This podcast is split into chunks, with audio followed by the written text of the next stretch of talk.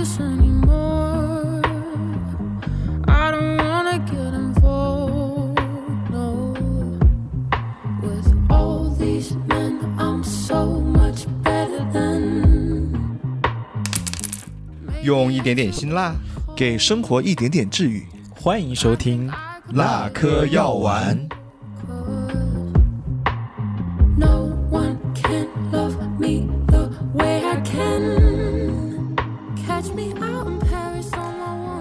OK，啊、欢迎大家收听今天的那颗药丸哈。呃，我是最近，操，你最近在操谁？操谁？怎么被打乱了？那啊，好，欢迎收听今天的那颗药丸哈。啊哈喽，大家好，我是李乐，我是有一个相差四年的男友，今年在第三年。大家好，我是丹丹，是最近刚刚脱单，正好我对象比我小十三岁。大家好，我是大牛，我是可以接受年龄差在十岁左右的呃亲密伴侣。嗯，所以好像这一期的主题就已经确定了，我们聊什么呢？呃，跨年龄的恋爱到底行不行？而且这个年龄的跨度还挺大的，是十岁以上，对吧？对，哦我们设了一个基础嘛，差不多就在十岁至十岁以上。对的，对的。啊，其实说到这个主题呢，我个人是比较有 发言权，因为我哦啊，听起来你的故事好像很多的样子哦。聆听呃，我来我来算一算啊，就是我在工作之后谈了五任，嗯然后在这五任当中的第一任呢比我小五岁，第二任比我小六岁，第三任比我大一点点，大两岁，第四任比我小十四岁，现在的。呃，然后第五任比我小十四岁，然后现在的这一任呢是比我小十三岁，所以 他比我小的比较多。我那个对数学不敏感的大脑现在已经有点晕了。所以嗯，我是比较有发言权了。当大牛选择这个主题的时候，当时就可开心了，好多故事可以讲呢。嗯嗯故事大王哈，嗯，我觉得，相差个几岁还好吧，我前任也比我大个五六岁，然后现任的话比我大个四岁，对吧？对啊，年龄不对口很正常，就像专业不对口也是一个常态啊。哎，对口不对口，像专业不对口的话，你可能学的时候会比较不爽哎，但是年龄不对口，不见得这个亲密关系就不奏效，不 work，、对不对？对，啊，所以说，呃，到底我们在说到这个年龄差的时候，年龄差或者是年龄本身，它代表什么呢？嗯，好问题啊。嗯所以有很多人觉得年龄可能会代表一个人的阶级、社会阶层、嗯收入啊、嗯他的成熟度啊，嗯以及他此刻对自己生命当中价值的一些追求、嗯人生目标什么的。嗯嗯，好像也有很有道理啊。嗯，你们觉得呢？我是觉得，其实年龄它代表有有个非常重要的地方，就是他的心智成熟度啊。还有一个呢，当然就是随着年龄你会积累起来的社会的资源以及你本身的财务自由度，对吧？我觉得这些其实都是需要考虑进去的。我觉得年龄好像代表了活力，哎。啊，啊，就是我觉得三十岁之前拿异性恋来讲的吧，基本上结婚之后，我觉得他们就生活非常稳定了，就没有特别大的那种活力了。哎，活力指的是什么？你可以具体说一说吗？我觉得我很有活力啊，我都快四十了你。没有结婚啊？我说哦结婚的那一群人，哦啊哦，我我们这群通讯录结婚的人也不多嘛。嗯，啊，对所以我们普遍还是有活力的，也非常有活力啊。啊。不过说到活力，我是明显觉得三十岁之后，我是不能熬夜了。嗯啊，有些时候我前任就特别希望说，哎，晚上能不能够跟朋友一起去喝个酒啊，吃个烤串之类的。但是我说我不行，我要十点半睡觉。那怎么办？他玩他的，我睡我的。哦，你是比较特别的了，我觉得，在这个嗯年龄阶段能够每天十点半睡觉的，已经找不出来几个人了。啊，所以说大家都是几点睡觉？九点半吗？比我十二点还早吗？，十二点。吧，十二点？天哪，啊你们你们不养生吗？养生，养生是什么？可以吃的吗？啊，哎，其实刚才我们例举了很多东西啊，什么收入啊，嗯，呃，社会阶层啊，价值观啊，还有稳定性，对，它好像可以把它列出来，变成一一个一个的条件。对，所以年龄相等，是不是可以理解为这种这些你在尽量追求一些条件相等的呃伴侣需求？可以这样认为吗？嗯我可能只能把这个问题抛给李乐，啊、因为李乐的这个年龄差应该说是到目前为止我们三个里边最小的对，啊、或者是因为你现在还比较年轻嘛，所以说你在去寻求伴侣的时候，当你去选择一个年龄跟你在五岁以内的这个差距的这个过程当中，你考虑的是什么？考虑的是什么？对你考虑的条件是什么？比如说对方跟你的条件类似，会吸引到你，还是对方的条件跟你差距非常大，才会给你带来一定的刺激？我觉得目前的话，其实从我几年前到现在吧，我如果要选择的话，都会选择比我更大的。嗯，比我更小的的话，基本上不会去考虑。当然，这个年年龄的话，可能它就是一个标签化的认知嘛。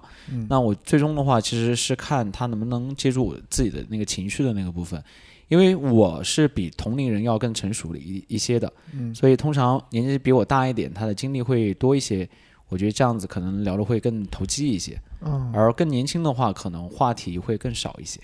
哦，其实他还是从一个非常现实的这个可以说是实用性的角度出发，就是他觉得自己是一个更成熟的人，嗯相对于他自己的那个年龄阶层来说，嗯，所以他找的年龄大的人反而跟他更聊得来。嗯，所以年龄大的人就是其实跟你更合拍，虽然说你的年龄会小一点，但是你的心理年龄对跟年龄大的人可能会更差不多，在同一个频道上，可以这么来理解吗？嗯，可以这样说吧。而且嗯我觉得年纪比我大一点点的，可以互相照顾吧。嗯啊，如果年纪比我小的话，我感觉我要负的那个责任和担当会更多一些哦，啊。自我意识是这样的。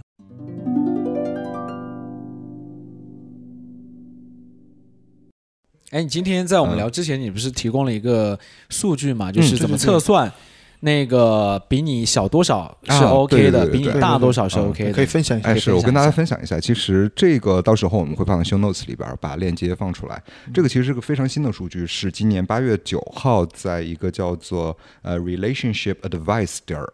呃点 co 啊，就是点 co 的一个网站上面啊，是 Sebastian 啊，他是一个恋爱专家写的啊，他专门写到一个非常有意思的公式，就是我们如果要找比我们小的人，大概呃最小是到多小？它有一个呃这个规则叫做呃一半加七的规则。那什么意思呢？比如说我现在是三十八岁。那一半呢就是十九岁，加七就是二十六岁，也就是我能找的最小的伴侣的呃年龄就是二十六岁，就不能比他更小了。那正好我现在这个对象就是二十六岁，很开心，很开心，哇。哦，那我的话就是逼是得哭哭麦呀，等啊，我二十八除以二就二十一加七，哎哎不，二十十四加七二十一一，对。啊，嗯。找二十一，然后最大的话就是除你就呃，你减七乘二，啊，那就是四十二。十八减七就是二十一，乘二就是四十二岁，42对哇哦。对，嗯，所以他这个算法是说这样子你们的关系更稳定、会更稳定一些，更持久一些吗？，对，而且他也说到了，就是呃，通过这个历史上的婚姻的数据来讲的话呢，呃，其实越到现代，越到啊、比较靠近我们今天的这个时代啊，啊、这个规则就越奏效啊。比如说，它这里边引了一个数据，在二十世纪初的时候，其实是百分之三十以上的婚姻是不适用这个规矩的，但是到了八十年代，就只有百分之十不适用了。到了现在，其实只有百分之三是不适用这个规矩的。所以说，这个规则在现代婚姻当中，或者是在现代亲密关系当中，不知道是什么原因变得越来越普遍了。嗯。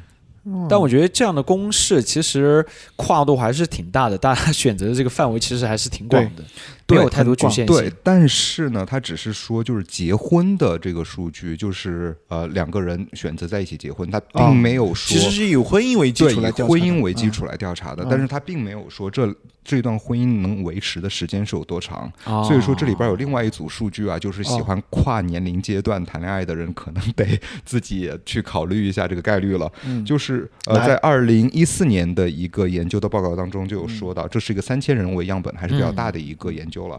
而且我说到，如果说是年龄差距为一年的话呢，就是百分之三的离婚率；呃，如果是五年的话呢，就升到了百分之十八的离婚率；嗯。如果是十年的话呢，是百分之三十九的离婚率；到了二十年就达到了百分之九十五，基基本上是百分之百会离婚了。嗯，这个是基于美国的数据吗？这个是二零一四年这个研究是基于全球的数据，全球的？对，哦，全球做了三千对，啊三千啊对，哦，嗯，啊那然后之前的那个一半加七是美国的数据，嗯，那我还是会提提出一点点异议哈，嗯仅供参考。因为我觉得地区，比如说一个啊国家经济发展状态对，会很跟婚姻率是直接挂钩的。对对比如说看看我们，对吧？对对，也许我们在那个样本中所占比很小，嗯所以它体现出来的这个东西还不够。所以这篇文章也专门提到了，就是要考虑到文化和国家的不一呃这个不一致性。特别啊婚姻这个东西，对东亚人来说和对欧美人来说，啊，完我觉得全是两码完全事，是两码事，完全是两码事！而且呢，就是我们可能没有考虑到一个，就是对我们来说没有那么主流的文化，就是非洲的文化。他有专门提到冈比亚这个国家，嗯它的平均的这个年龄差是十四岁以上哇哦，啊，这个还蛮有意思的。都是男的大，对吧？啊，都是男的大，对，都是男的大。但是呢，就是一般年龄差越大的这种国家，呃通常不都不是一夫一妻制嗯，啊，有意思。啊，这非常有意思的数据，就仅供大家参考吧。尤其是但如果你说它是个 全球的嗯样本量三千，我觉得还是有小了，小了，真的有点小小了。嗯，对。如果是美国的话，我觉得它也许可以。而且我没有看到这个数据它的这个代表性，比如说里边有多少队是来自于美洲、欧洲、亚洲、非洲，我没有看到这个。他们的经济分布怎么样？哎，对对，对对。而且我觉得实际的那个数量还会更大，因为两个人就是在一起不幸福，他们也有可能就是传统的那个观念，可能想啊绑定在一起就不离婚，所以他们那个数据其实也是基于现实当中的那个具体的明显那个数据出来，还有一些隐性的没有被考考入其中。对，就是嗯我们其实，在聊幸福婚姻的时候，或者幸福的亲密关系的时候，一定是去考虑到了人在关系里边的感受。对，嗯可能有一些婚姻真的是名存实亡，但是我们认为它还是一段婚姻，对是的嗯，还没有到离婚的这个阶段嘛。嗯，嗯更别说在有些地区离婚也不是一件容易的事情哈。OK，好了，OK，这个地方打住，就有点敏感了哈。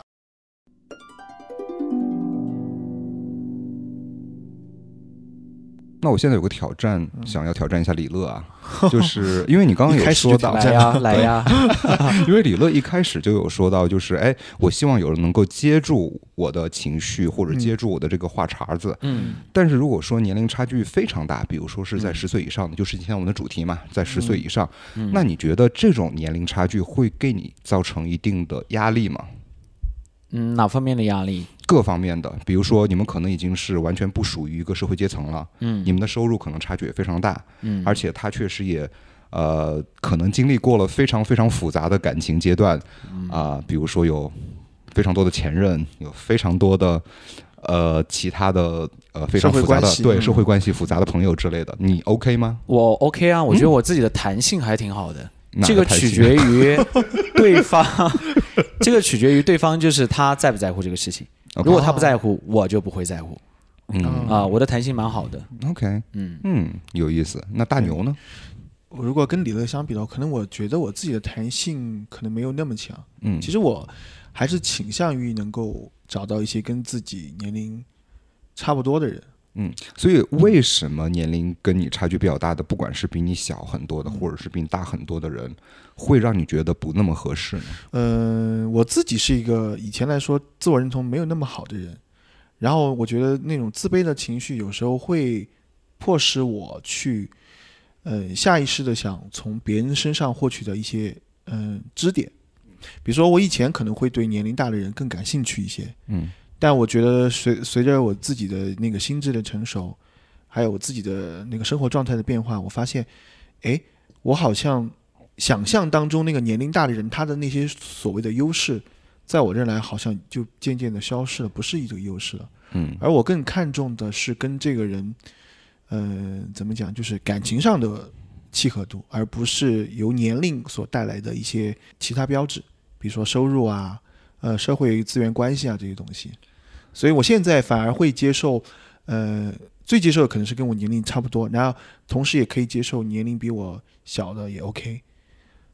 嗯，有这么一个转变的过程吧。OK，其实我从你刚刚说的这段话当中有一点感想，就是因为你曾经是喜欢年龄大的人，嗯是因为有考虑到哦，可能有些条件我是比较看重，但是随着你慢慢成熟之后，嗯发现这些条件并没有那么的重要了，嗯，所以你就觉得年龄比你大的人可能对你来说吸引力没有那么大了。对的，但是现在呢，你又提到，就是我能接受年龄比我小的人，嗯我就写说是年龄小个十岁或者是五岁之类的。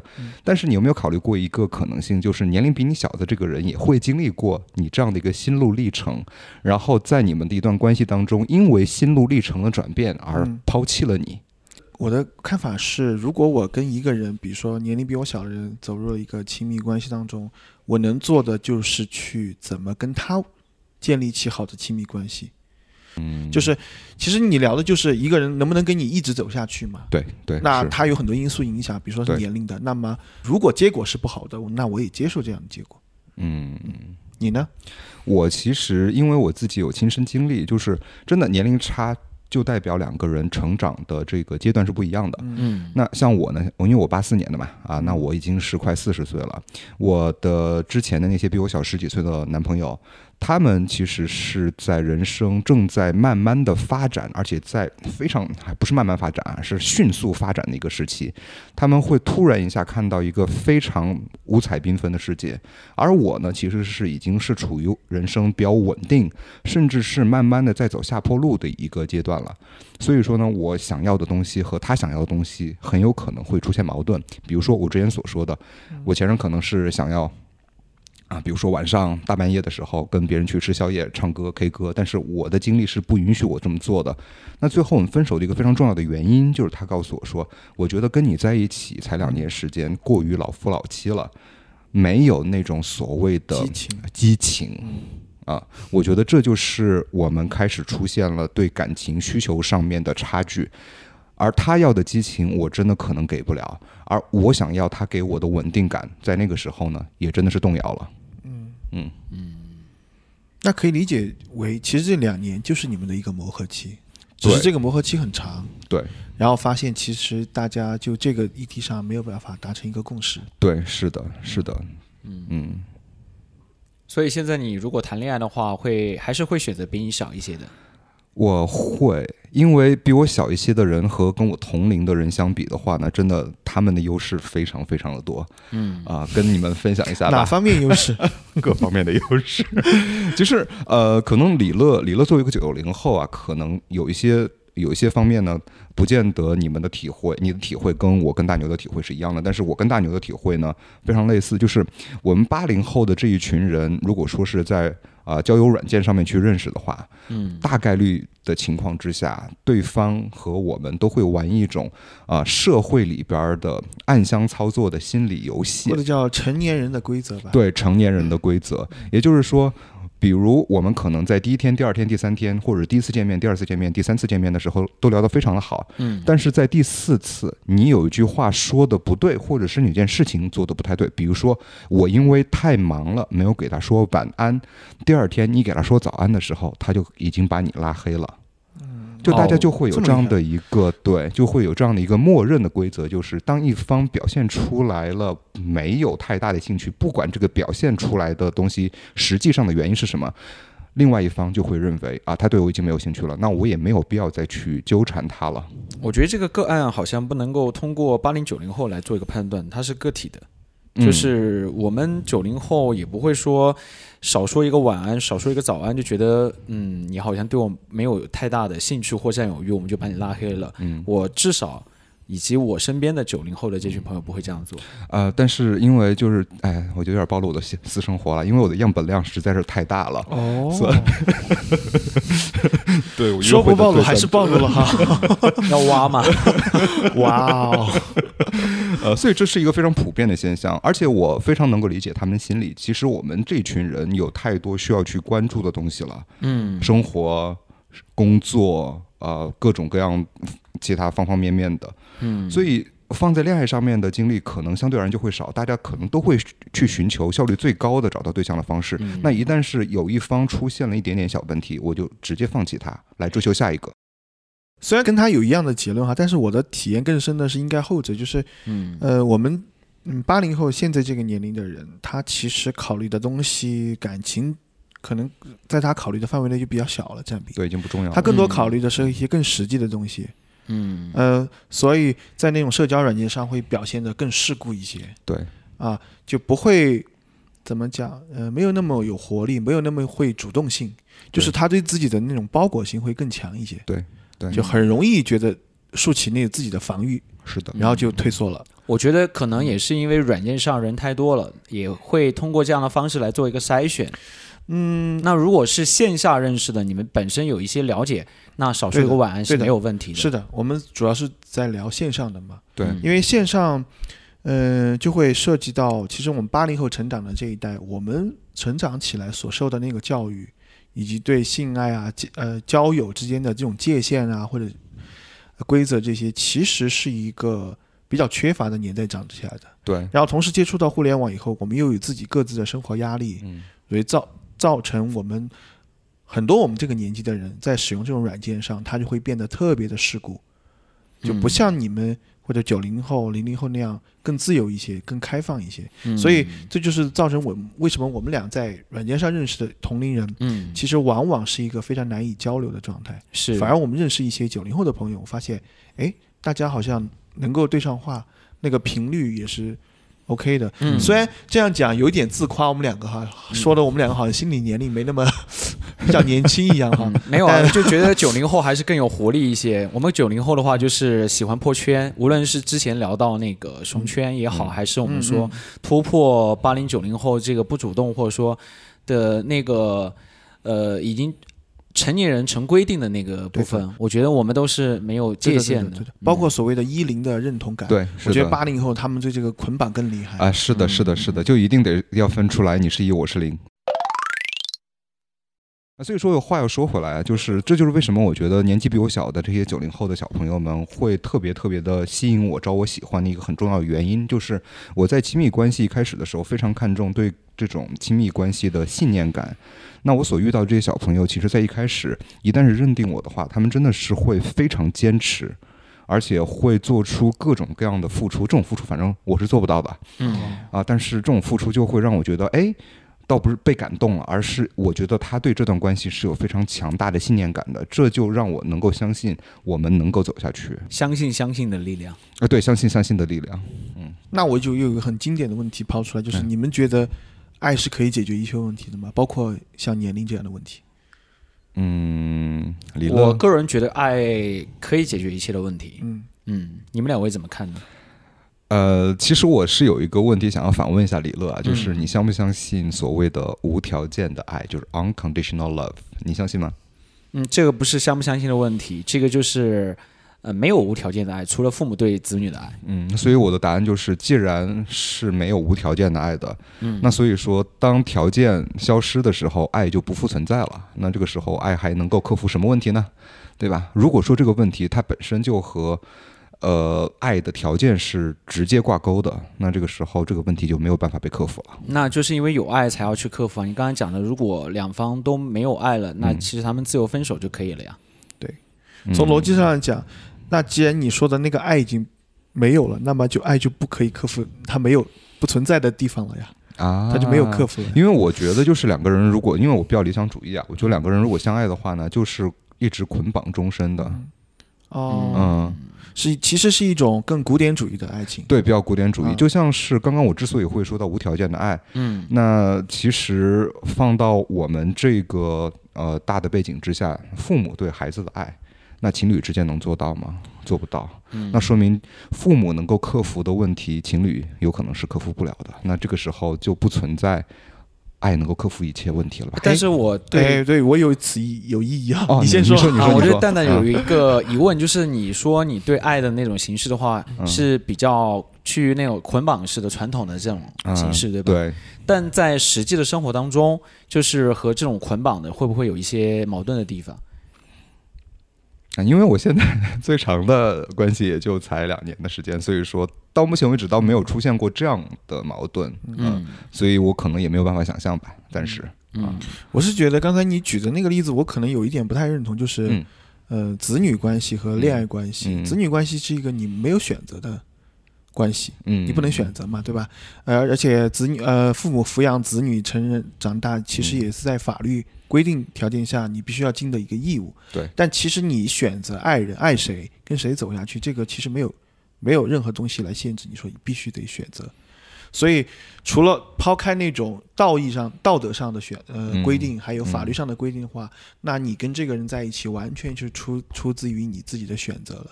嗯所以用选择来讲的话，回到刚才那个问题，就是爱可以克服一些问题吗？我的其实我的答案是，嗯、取决于你是否相信于爱可以克服一切问题。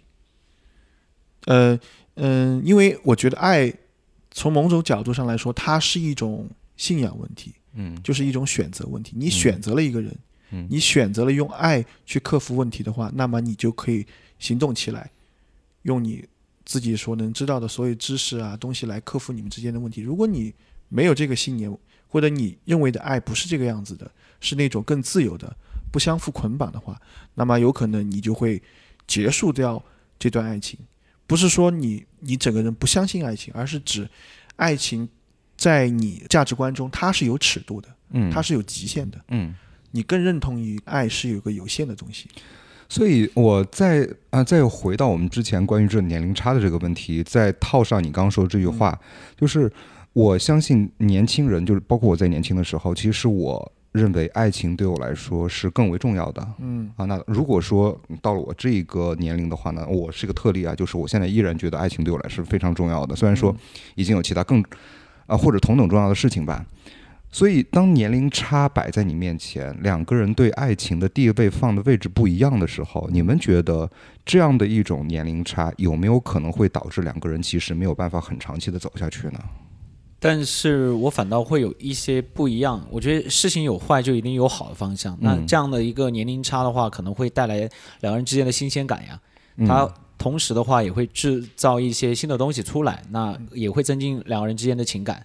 他如果往好处是有这样的一个点，但是有一点就是，你也都知道，情侣之间一开始培养出来的新鲜感是非常迅速就消失了。当新鲜感没不在的时候，没有办法维持一段长期的这种关系的时候，是不是就意味着这个关系就应该走向终结了呢？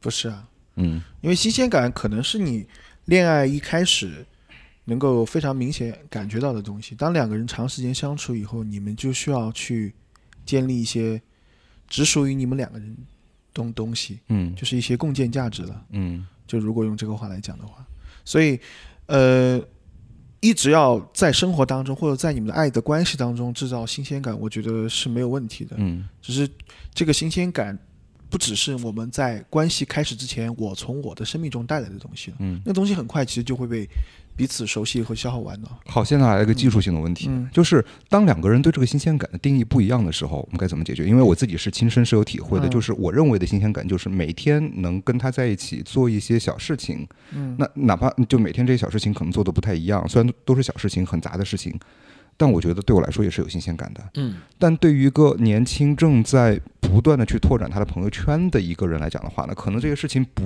不足以让他觉得新鲜，嗯，他不满足。嗯好，这个时候，当我们新鲜感的定义都不一样的时候，我们如何去调和这个矛盾呢？他要想他他要怎么样，就是才能达到他的新鲜感？去旅游吗？去干嘛？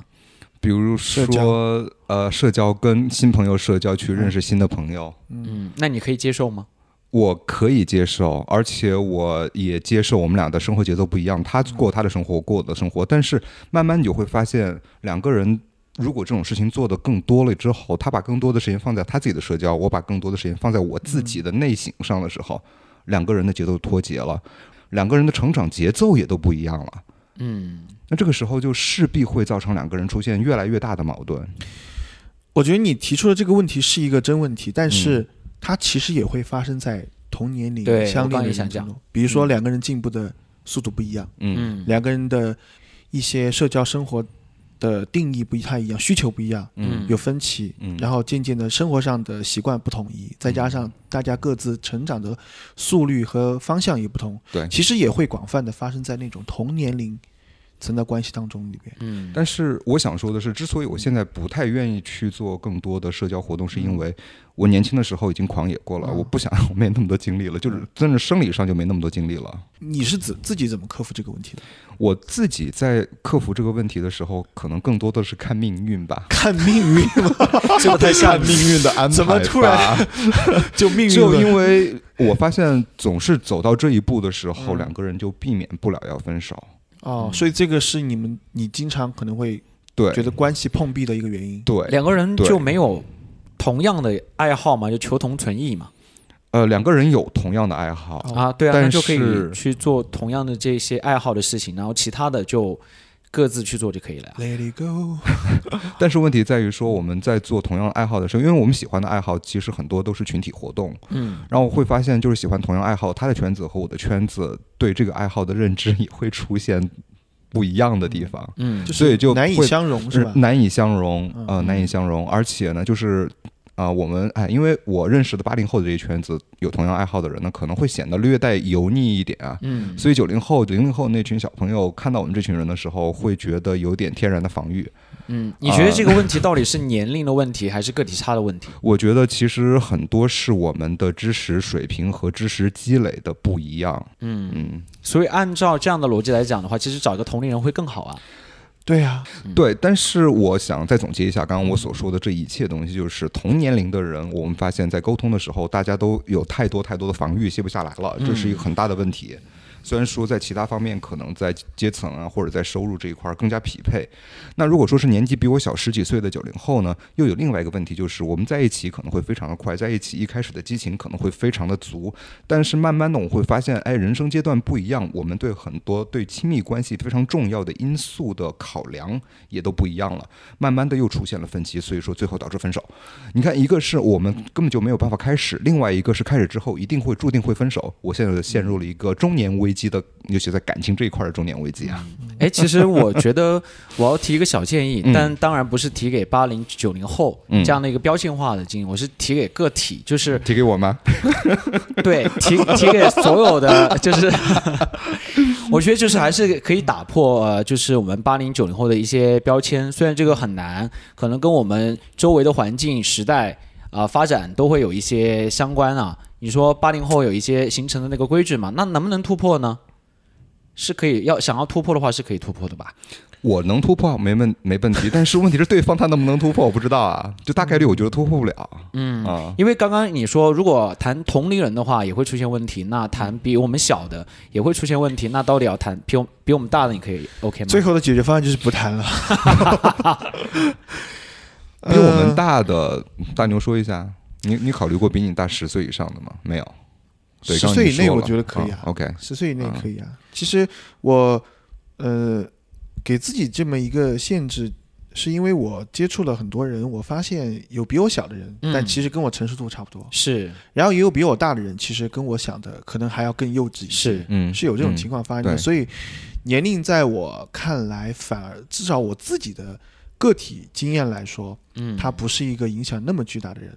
但是我们也知道，肯定在统计学上来说，嗯比如说随着年龄的增长，一个人的呃财富收入啊、经济水平啊、知识啊、人脉资肯定都会源肯定会提高。对，嗯，但是年龄增长以后所带来的附属的各种条件的变化，它是对的，肯定是有嗯科学的研究的，嗯对吧统计。嗯但是对于我这个个体来说，我能够认识的人其实就是非常有限的，他的那个值。嗯。我们也知道，如果我们要验证一个统计学当中的理论是不是真的，那么你就要看接触足够多的对对样本，对对样本要吧足？够大，嗯。对，但是其实我们能够人，除了那种真的社交狂魔哈，嗯。我们能够认识到人就那么一些，对。嗯没有那么多。嗯嗯。所以我们跟我们可能很多做选择的时候是，呃呃，这个统计学的东西可以作为我们的一个指导，对，但是真正做选择的时候，其实是看我们跟具体的那个人相处的那个感受。嗯我觉得我至少我个体来而言，我是更看重这个东西的。嗯嗯，所以年龄这个东西，经过我个体跟一个一个具体的人接触来说，呃，统计学的呃那种指导比例可能就会相对低一些，嗯，它不能构成是我绝对的指导意义。所以，是所以无论是我看到了有多少资料，呃，统计什么的，我还是会以我自己个体的经验和感受来出发，做很多决定。OK，嗯。啊好，那我现在有个问题啊，就既然你说到了这个，就是你以你的感受为主来出发来选择对象。好，这个时候比如说出现了一个比你小十岁的一个小朋友，嗯然后他确实在你感情上面是能够和你共振的，嗯。而且其他的一些硬性条件你觉得也是 OK 的。啊，但是你们俩现在唯一的一个问题就是他的可塑性太强了，你不太确定他未来会变成什么样的一个人。那你会接受他，并且去接受他带来的可能在未来，因为他变成另外一个人，他发现他不再需要你之后，给你提出分手的风险吗？我接受，我接受的那个意思，另外另外一个面就是，嗯我也希望他接受我以后也变化。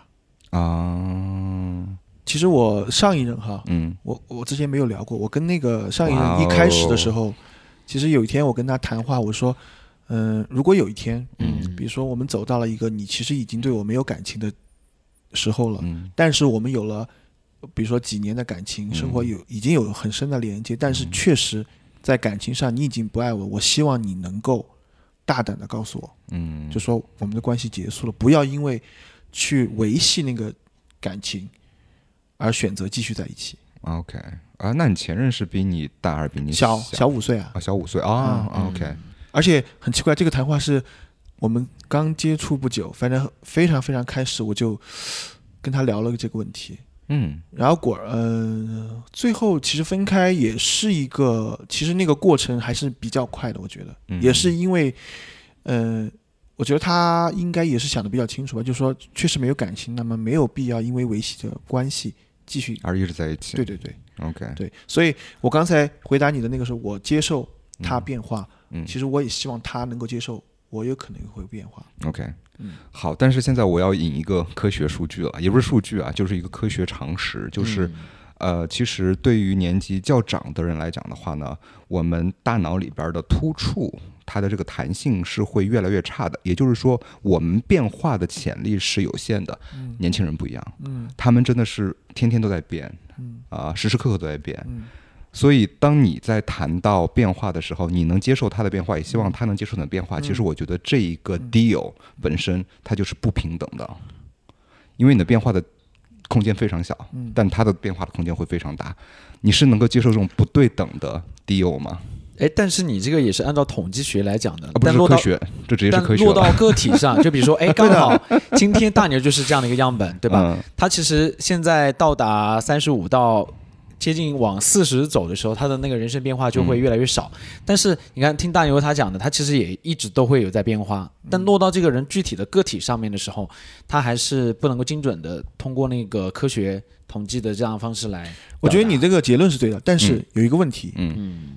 我们所谓的那个变化小和变化大哈，嗯。嗯即使我的那个是小变化，也许也许这个变化对我的那个对方来说是一个巨大的变化，，OK，嗯。我懂你的意思，对吧？嗯。或者是会产生对亲密关系更大的影响，呃是，嗯。但是如就看这个影响对这那个个体来说，对他来说重不重要。，OK，嗯。如果他觉得不重要，那么我的变化他就是可以接受的。嗯。如果他他对我的恰好这个变化是他敏感的，他很在意的，他不能接受的，嗯。那么即便是我很小的变化，他可能也接受不了。，OK OK 所以回应你那个结论是没有问题的。OK，但是放到具体的人和人之间的关系，你要看呃彼此对那个变化的定义，那个呃方方向在哪个地方，嗯。或者程度有多有多高有多低。嗯嗯嗯我觉得有时候我们要拿一些实际的案例来聊，这样子可能会聊的比较清楚一些。我们今天聊的有点都浮在表是面上，对太理论化了哈。对，嗯，那聊聊实际的案例吧。嗯来案例，聆听案例。请出我们的案例大王。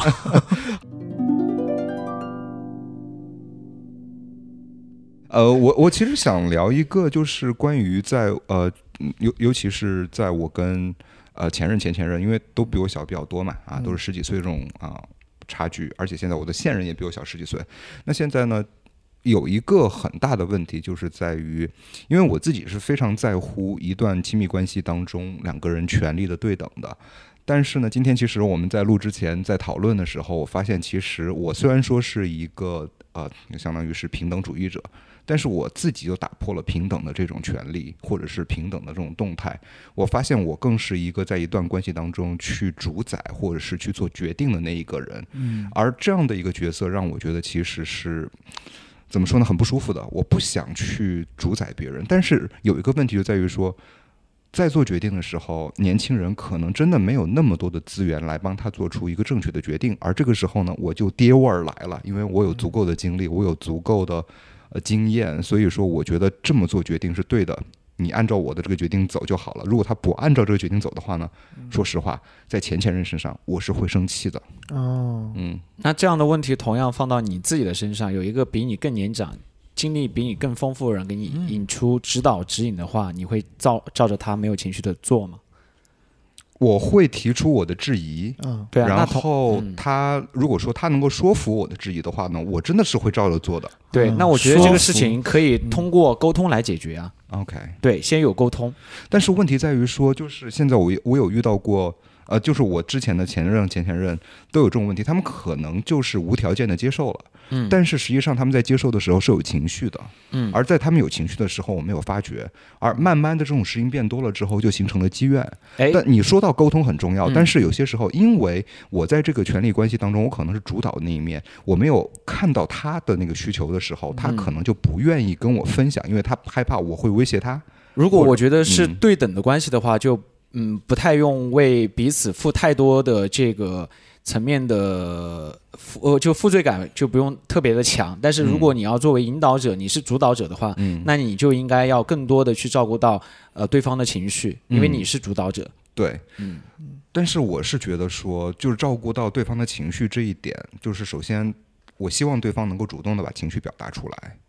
那可能他自己都没有感受到对自己的那个情绪的时对候，对，这就可能就是年轻，就是比较年轻的，还没有太多的这个阅历的人可能会有的一个问题，嗯，就是他明明是有情绪，却没有办法用合呃用特别合适的语言表达出来，从而选择不告诉我。那就再次沟通，就是当你发现了他有 这个情绪的时候，嗯那正好就是你们所要一起成长的时候，这是一个非常好的机会。，OK，嗯。嗯嗯。这个问题其实可以落到就是年龄差的这种 couple 里面哈，嗯。我们在解决问题的时候能够用的工具嗯，其实是有差异的。对，嗯是的，是的。嗯嗯，你们觉得这种工具性上的差异或者解决问题能力上的差异，嗯，嗯，呃怎么可以做到一种比较好的对等的情况呢？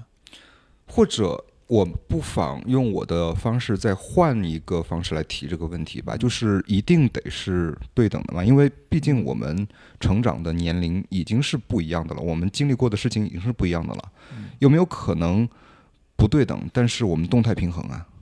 就比如说，确实在这个权利当中，嗯。我确实是应该占，比如说六分，他占嗯。四分，维持这样的关系，我不越界，他不越界，这样会不会更好一些呢？如果他只有四分能力，我硬要把他拔到五分去，是不是也是在为难他呢？那他也要深刻的了解到他自己的能力是四分，而不是只有你知道。嗯啊，对对对，嗯，对，如果是能够达成这样的共识，我觉得完嗯问题不大。但是如果是你要主导你是七分，他是三分，但他不知道是这样的情况的时候，那我觉得主导的那一方就要负更多的责任。哇，这个就是所谓的知情权啦，这个是 consent，这还蛮有意思的。这个就很像嗯是父母跟子女嘛，父母要要对那个子女有一些主导权的话，那其实他承担的就是更多的责任，他责任是非常大的。嗯那再回到亲密关系当中也是这样的，就是如果你是主导方，然后对方也不清楚这个呃占比到底是七分还是三分的时候，那你要承受的这个责任就会要更大。用那个电影蜘蛛侠的一句台词讲，叫什么？能力越大，责责任越责任越大。嗯。但是现在有个很大的问题了，既然谈到这一点呢，我我又有一个亲身的事例告诉大家，嗯。就是其实我之前跟我前先生在一起的时候，就有呃意识到这个问题，遇到很多问题的时候，他可能没有能力去解决，嗯。那我就帮他去解决他的问题，去擦屁股。然后呢，确实我就是属于那个承担起了七分责任，他承担起了三分责任的那一方。嗯。那最后我矛盾爆发的时候，他会提出一点：你帮我做的这些事情，我又没帮，我又没让你帮我做，嗯。我又不知道你帮我做这些事情，嗯。那你你为什么要承担这个责任啊？嗯，所以我觉得所以还是要我需要我需要告诉他们，因为你刚刚说的是，他嗯。其实并不知道我承担了百分之七十的责任，嗯。但是我承担之后，他又觉得我承担的这个责任过大，而且对他来说没有任何的价值和意义。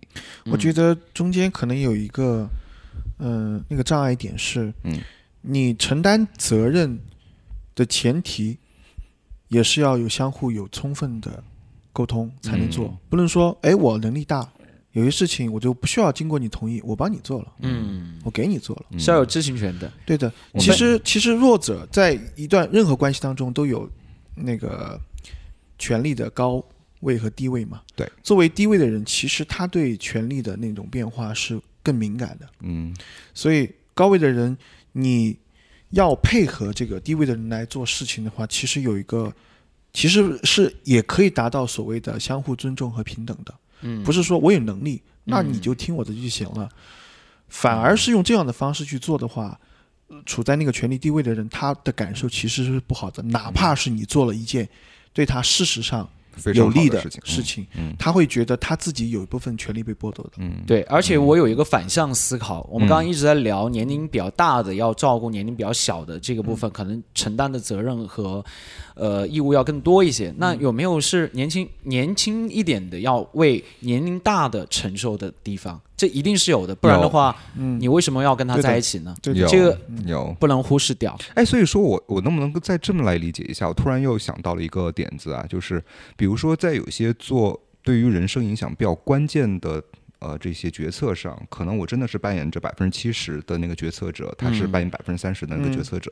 但是有没有可能，比如说在感情价值的需求上，嗯，在另外一个方面，他是嗯百分之七十的那个人，是我是百分之三十那个人，实这样也是一种对等的关系吧？这我们的嗯对等，它是一个每一方都绝对对等的，还是嗯我允许一方强一方弱？但是在这个方面，我们就正好相反，嗯我们允许这样子吗？我我觉得允许，我觉得是认可的。我觉得还有一个问题就是我们在做这个引导和主导权的时候，嗯有没有帮助对方在一起成长？嗯，就是如果你仅仅是一直在自己顾着跑，那两个人其实他也需要一起成长的。你甚至说可以帮他一把。嗯。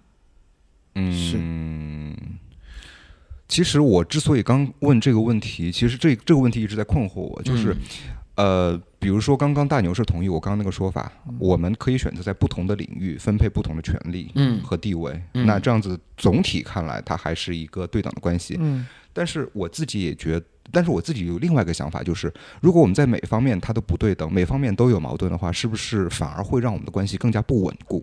我觉得这个按照物质化的来对比的话，那这个没有胜算，没有没有没有一个输赢，它一直会有很大的那个变化。嗯，但如果你从内心的出发，你觉得你是爱爱这个人的，但你很坚定，就算他可能在这些层面上面能够比较的都不对等，但是你因为爱他就对等的。我我讲的这个点的话，可能就是心中已经有了执念的时候，你才会觉得，哎，这个人他这儿不好，收入我们就说具体一点吧，收入比不上我，然后平常还有一些很懒惰，对吧？但你我就是是懒惰的吗？但我就是爱他了。我身边有这样的例子嗯，他跟他对象在一起很多年了，他对象还帮他买了房，嗯然后他对象是出了柜的，然后他自己没有出柜，还去行了婚，啊然后突然有一个人来了之后，然后他还想跟那个人想要就是对他特别好嘛，他还想跟那个人就是考虑要不要跟他另外一个人在一起，但丝毫这个人对他也没有动摇。你知道吗？对他的爱依然是非常坚定的，嗯所以有时候爱不是说在比较我们两个的权利或者说物质层面是否对等，就在于你爱他就是要不要有这样的执念。当然，这样的这样能够就是有这样的执念的人真的非常非常少。但是我觉得这个执念有点、有点、有点傻傻执念的执念的我感觉这个觉就像硬币翻过来就是那种傻念，对，就是傻念了。嗯对，我也觉得就是，但是他自己是没有太多烦恼的。哦，他没有烦恼，他啊自己觉得没有烦恼如果他他其实对嗯对此他很自洽，嗯那我觉得可以 OK 接受，那就可以。如果他过得很痛苦的话，哎我觉得就不要有这个。对他一方面付出又痛苦，那就不太好。对，他是自洽的，对对嗯对，嗯这个好像有点像那个精神胜利法，是不是？对于很多人来说，这个是极其不公平的。对但我觉得在爱里头，如果两个人是能够自洽的，我就觉得 OK，因为是他们两个人的事情。是的，嗯我们要容忍爱的这种结合方式有千千万万种，对，嗯所以我们如果按照统一的模板化的标准答案的，那很多的爱情可能都是不合适的。嗯那我因为我是婚礼主持人嘛，那所以我见过很多形形色色新郎新娘，他们的爱的方式真的非常不一样。有的两个人就是起来就吵，但是吵的他们又乐在其中，互相吐槽。哦，OK 哎 OK，啊，这种这是他们的爱的方式。那我跟六的话，他哎是接受不了，就是我吐槽他的，就稍微有一点点都不行。就是我、啊我们俩的话是属于那种要彼此鼓励的那种类型，对吧？啊，然后还有反正就有更多的这样相爱的组合方式，我觉得只要两个人是自洽的，那我就觉得嗯祝福他们。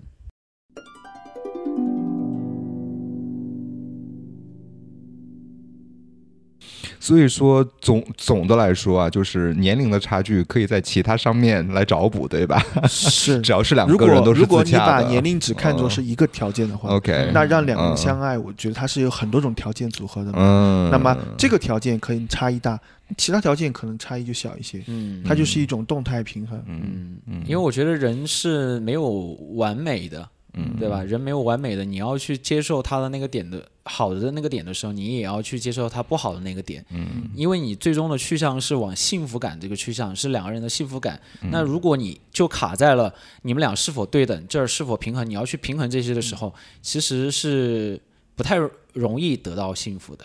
嗯嗯嗯。那我想再问一下，就是如果说考虑找一个比你小的对象，你们会可能考虑到一些比较现实的问题，就是除了爱情之外的一些现实问题，比如说像我，我找一个比我小十几岁的对象，其实我是有在考虑说，当我人生走下坡路的时候，他在不断的进步的过程当中，其实可能可以扶我一把。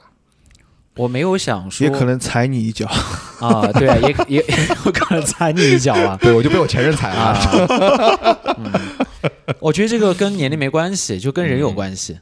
大牛觉得呢？对的，我我觉得呃，这背后体现出两种思维模式，就是嗯一个是你把爱情最后不说爱情吧，就最后你的理想的那个生活图谱，它到底是一种相互陪伴的生活模式，还是你先优先考虑的是这个，还是你优先考虑的是当下我和这个人的感情如何？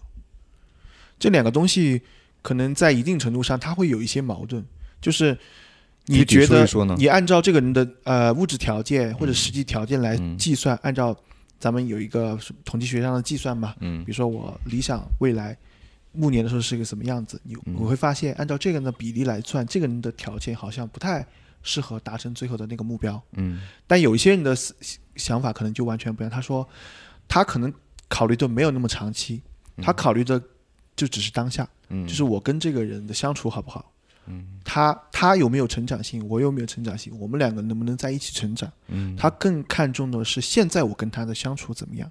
OK，嗯，那你是哪种人呢我可能更倾向于后者吧，？OK，就是如果这个人跟我一起能够一起变化、一起成长，而且我跟他同频，对我来说其实就是一个最大的安慰了。嗯因为我们其实很难想象，比如说二十年、三十年，甚至十年以后，我们身处的这个社会是怎么样子的。而且确实我们就是在在我们圈子里边，好像一年两年都算金婚了，对对吧？我，我们连想象自己十年以后的工作状态、收入、社会阶层以及嗯社会变化是怎么样，都无法断定的情况下，嗯我们怎么连我们自己都想象不了自己是什么样子的？我们嗯怎么可能去想象两个人一定会成什么样子呢？嗯，也许你可以设想一个模板或者一个理想化的图景，嗯但那个东西它只是一个图景。嗯，而此刻你跟这个人好好相处，你愿意为他相互扶持，你们两个，我觉得这个东西是更可靠的，可以牢牢抓住的东西。嗯嗯，那其实我算是第一个模式的那种人，但是说实话，我并没有考虑到还有第二种可能的模式。你告诉了我你的模式之后呢，我觉得我需要去反思一下我的这种思维方式了。其实我觉得两种思维方式没有对错了，一个有嗯。有一个有计划的人，其实表明这个人他在思考很多问题的时候，他其实更周虑，嗯，他有计划性，他但是更科学性。我不得不说啊，就是因为呃，我们三个人其实生活的这个环境都是曾经认为日子真的会就像啊，比如说前十年、前二十年、前嗯。三十年、前四十年一样，越来越好，越来越好，越来越好，越来越好。对的，对的，所以说，当我们做一些长期规划的时候，很有可能它就会按照规划来实现。它是有可能实现的。嗯，对，但是现在呢，不确定性我们都看到了，不管是气候变化也好，还有其他在金融、财务方面的一些呃数据也好，就明显不确定性是越来越多了。嗯所以我现在在反思，如果说是做这种非常非常长期的规划的话，很有可能是大概率会被打乱的。是的，哎，那我来问丹妞一个问题吧，就是丹丹丹丹丹丹丹，啊，一个问题吧，就是现在有两个人摆在你的面前，然后他们的适配度你吗 A 适配度嗯。呃跟你很高，嗯。然后 B 适配度跟你也非常高，嗯。但是你会更喜欢 A 一些，但 B 的话适配度更高一些，嗯，但但他们那种适配度的话相差不大，但是你就是喜欢更更喜欢 A 一些，你会选择你喜欢的那个，还是适配度更高的那个？既然适配度是这样子，就是如果说我喜欢的话，它可以给我带来的幸福感可能会增加百分之二十。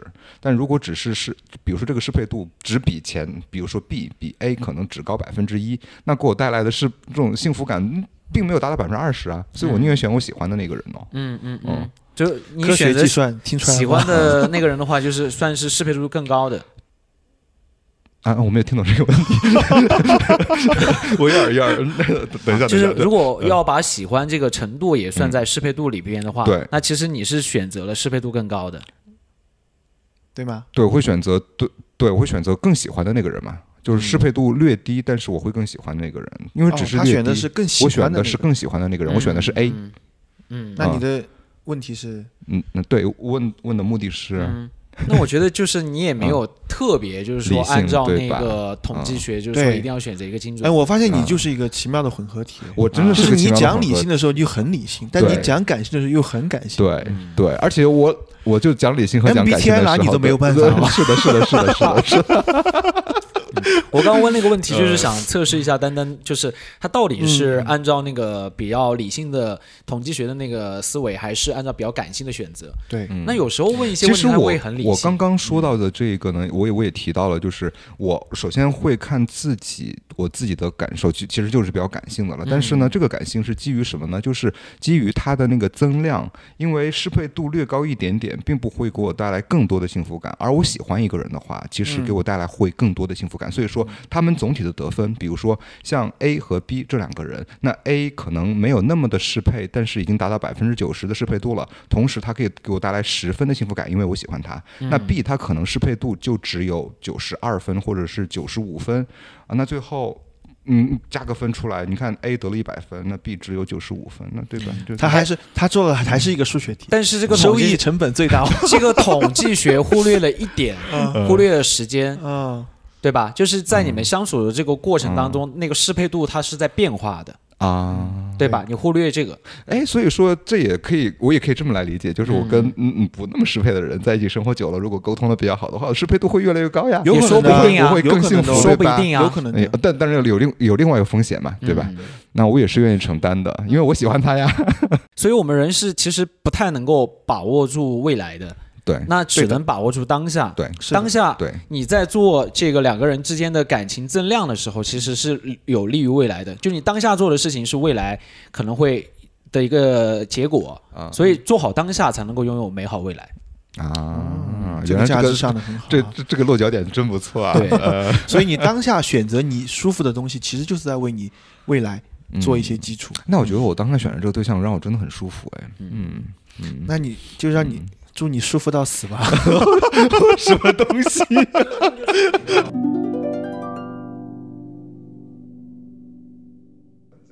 嗯，我今天调查了，就是四到五位哦朋友嘛，就是、呃，他们随着年龄的自己年龄的增增大，然后他们的那个择偶的话也会有一些变化。就比如说向下的话，他们可能兼容会更高一些，然后向上的话可能就更低一些。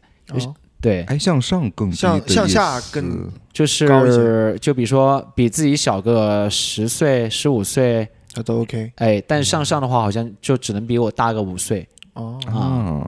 大家对此有什么样的看法吗？我没有考虑过我觉得是怕照顾别人比。我大的，也是出于现实的考虑是吗？考量。呃，对啊，就是你如果人人人从现实的一面讲，就是如果一个你的对象年龄比你很大的话，那么你们以后可能会面临到这个谁照顾谁的问题。对对吧？对，而且真的是有个非常非常现实的问题，就是我之前不是说了吗？我也有约会过一个比我大蛮多的一个男生，就嗯。其实他保养的还挺好的，看不出来有多大，而且有嗯。健身，身材也还不错，但嗯。真的是没有办法过性生活啊，嗯哦就他他就是都不好用，就这么说吧，嗯就前后都不好用，哇哦，嗯。那好，上下呢？呃，待开发。不小心开了一个车啊！说说实话，就是他的这个啊嘴巴的工作，嘴巴工作做的也不好，对，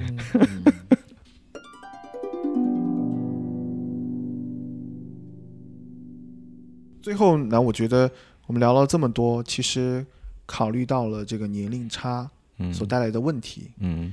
但是如果年龄对于我们来说，它只是我们考虑跟一个人能不能够长期走下去的其中一个条件的话，我觉得它就跟其他条件一样，嗯是处在一个可接受的范围内的。嗯这个范围具体有多大呢？取决于你嗯，对于年龄的嗯呃这个东西的认识。对，如果你的你你足够包容，足够觉得你可以通过其他的方式来改善或者增强你们之间的关系的话，嗯。那么年龄就是一个可以克服的东西。嗯嗯。呃，而且这样这样的思考路径有一个好处，就是它给你提供了一种去积极解决问题的心态，对。嗯，对，而不是说碰到一个东西一个条件不合适，那我就立刻就后退了。对，其实人，呃，每个人都想寻找那种所谓的幸福的、美满的，或者是那种理想当中的关系，但是现实生活中告诉我们，其实你理想的东西其实几乎是不存在的。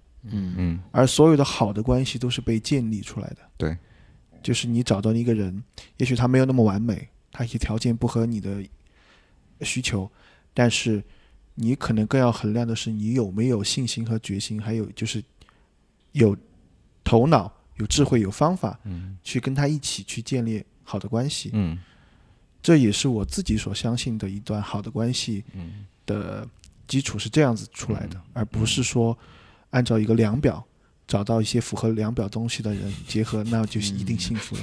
在内涵谁啊？你在？没有没有没有没有没有没有，广义上的广义上的所以想要拥有幸福的话，其实也是需要学习，需要有技巧和智慧的。就像一座房子，就两个人要往这个房子里边去摆家具，对吧？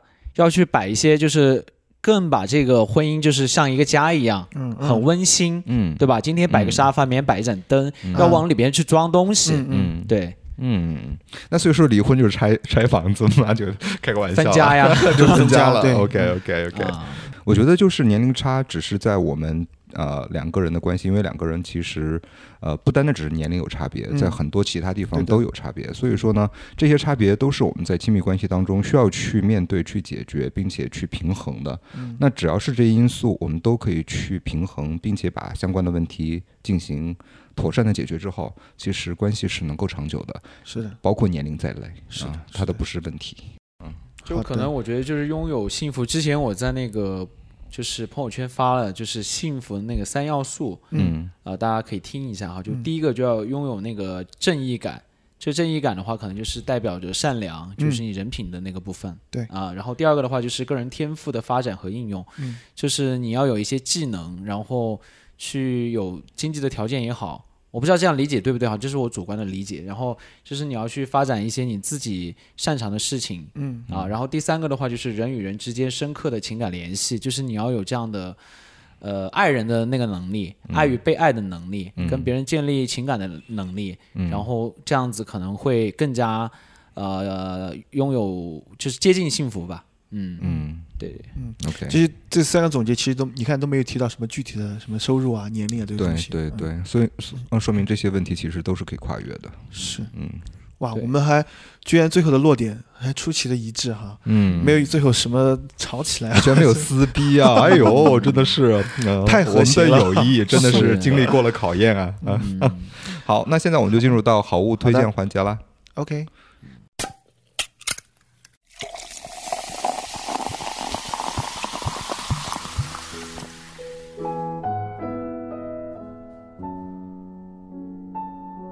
好，那这一次的话，就是为大家推荐一下这个霍乱时期的爱情，这是一部呃电影，然后描写了就三个人的一生的这个情感纠葛吧，分为了三个阶段。第一个阶段的话，就是年轻人所呃会遇到的那种激情之爱。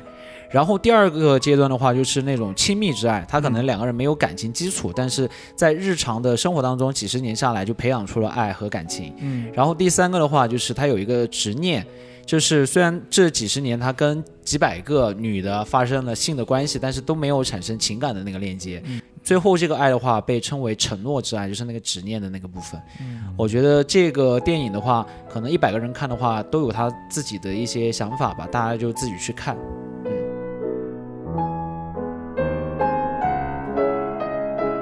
嗯好的，嗯，啊，那我这边也要推荐一部电影啊，这部电影啊，其实跟刚刚，呃，我们啊这个霍乱时期的爱情是有点类似的。其实它有一点点啊，因为霍乱时期爱情有一个部分是讲老年之爱，对吧？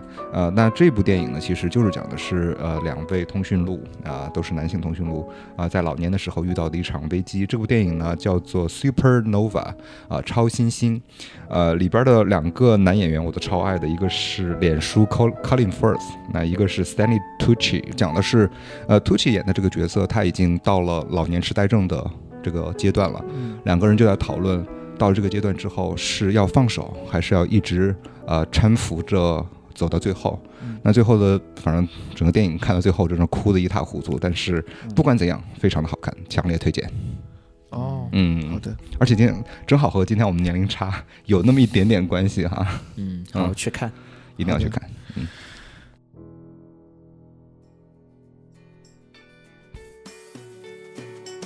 I didn't know what I was looking for, so I didn't know what I'd find.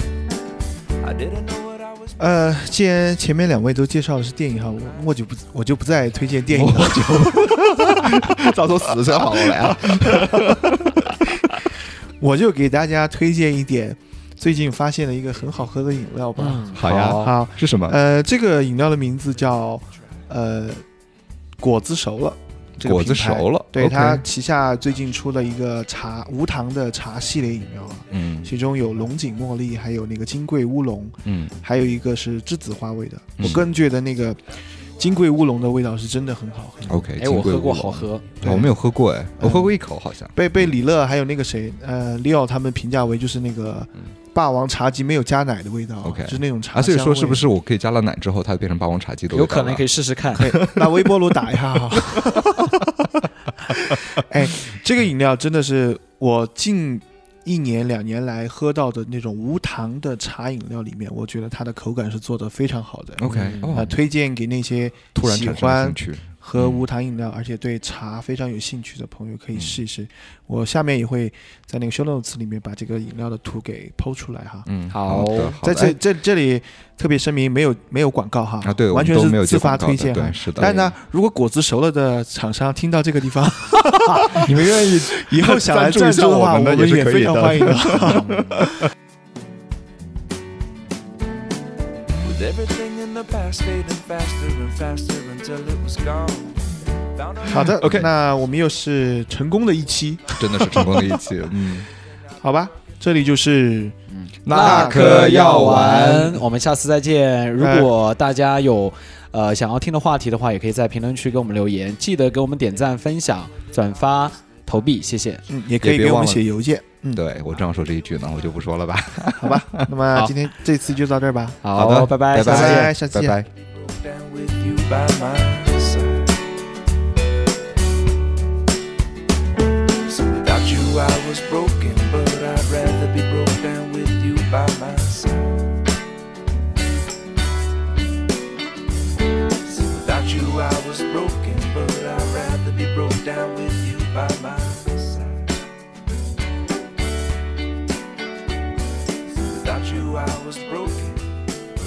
nearly broke down with you.